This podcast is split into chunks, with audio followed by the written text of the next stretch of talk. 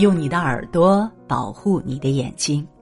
这里是听书三六九，今天要和大家分享的文章是：越没本事的人越喜欢在朋友圈发这三种动态，有本事的人从来不发。《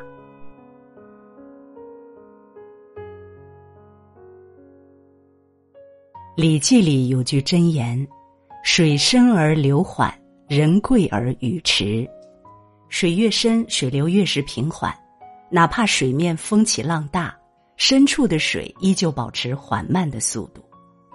而优秀的人，说话往往谨慎，不着急表态，不哗众取宠，所以给人感觉说话慢悠悠的。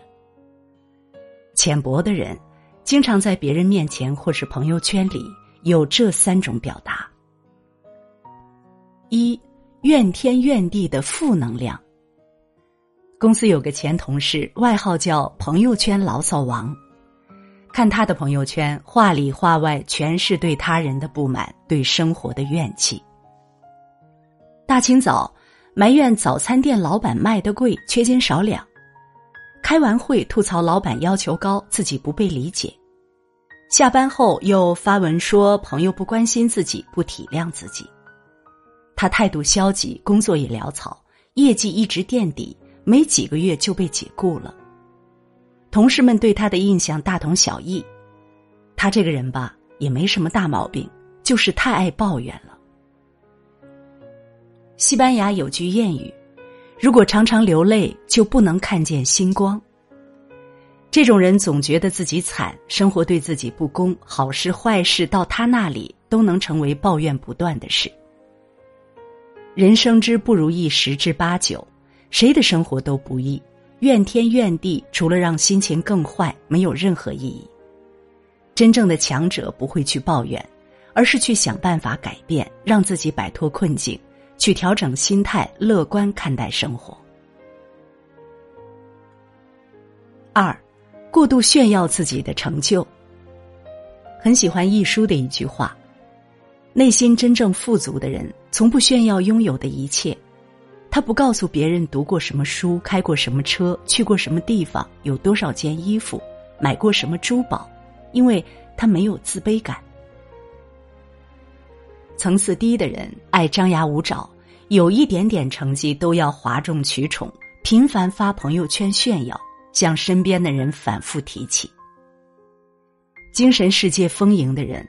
不需要贬低别人来抬高自己，也不需要外界的认可来满足虚荣心。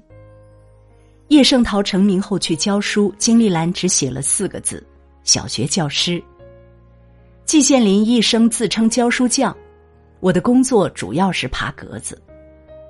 杨绛在拒绝出版社时，也只是略带幽默的说：“我只是一滴清水，不是肥皂水，不能吹泡泡。”层次高的人看穿了虚荣，不在意虚名浮相，不向外界显摆炫耀，而是低调活好自己，追求内心憧憬的生活，独享一份平和与安静，淡泊豁达，快意人生。三，卖弄自己的学识。心理学上有个著名的词叫“达克效应”，通俗的讲，越是无知的人，越以为自己聪明。而且最糟糕的是，自己并不知道自己的无知。当一个人到处卖弄自己的才华和学识，反而显露了自己的浅薄与无知。苏东坡少年时就才华横溢，小有名气，洋洋得意的他大笔一挥，在待客的书房门上写下一副对联：“识遍天下字，读尽人间书。”有一天，一位白发老者登门拜访，见到苏东坡说：“听说苏才子学问盖世无双，老朽特来请教。”苏东坡看到年纪这么大的人都要来请教自己，更得意了。只见老者捧上一本书，苏东坡接过来翻开来读，发现里边的字大多不认识。老人见苏东坡面露难色，便说：“天下那么多书。”公子没见过也难免，我再去请教别人吧，就不难为你了。苏轼听了，顿时羞愧的无地自容。老人走后，他重写了门上的对联：“发愤识遍天下字，立志读尽人间书。”古今成大事者，大多是心平气和、沉稳谦逊的人。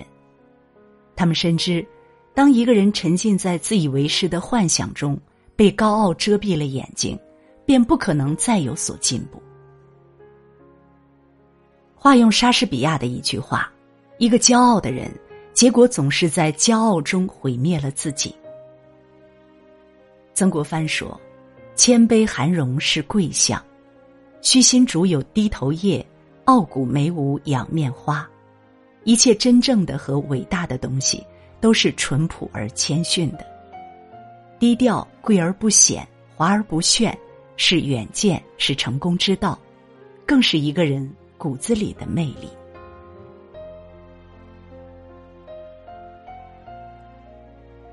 如果你喜欢听书，喜欢听书三六九，欢迎关注并转发。让我们相约听书三六九，用听书点亮你的人生。